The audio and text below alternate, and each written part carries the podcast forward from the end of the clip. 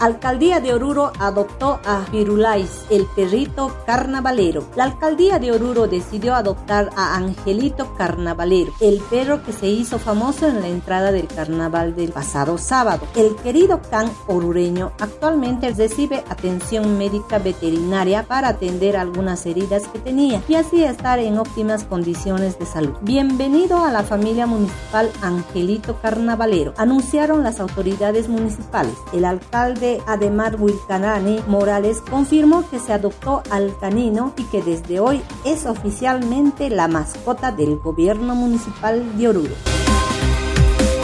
Piden justicia por un hecho de tránsito. Familia afectada por un hecho de tránsito que dejó heridos y a un bebé fallecido en el municipio de Guanuni brindaron sus declaraciones pidiendo justicia a las autoridades. Según indican, el juez Wilder Auca dio cesación de libertad y detención domiciliaria al que protagonizó tal hecho y hasta la fecha no realizó los gastos médicos. Señalan que el imputado se encontraba en completo estado de ebriedad al momento del incidente y que se dio a la fuga en el instante.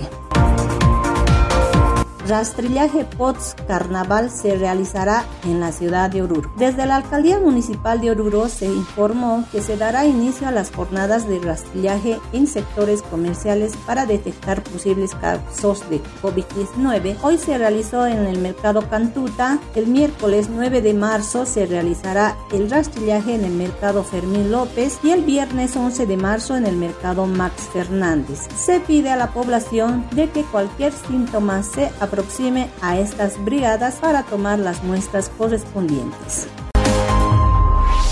piden no estacionar en lugares prohibidos en el centro de la ciudad. La Dirección del Tráfico Vial de la ciudad de Oruro anunció la tarde de ayer que se está comunicando a los dueños de vehículos y motocicletas que no estacionen sus motorizados en lugares que están prohibidos, ya que se procederá a retirarlos y llevárselos a las postas de la alcaldía, puesto que las tareas de reordenamiento vehicular ya están vigentes en la ciudad de Oruro.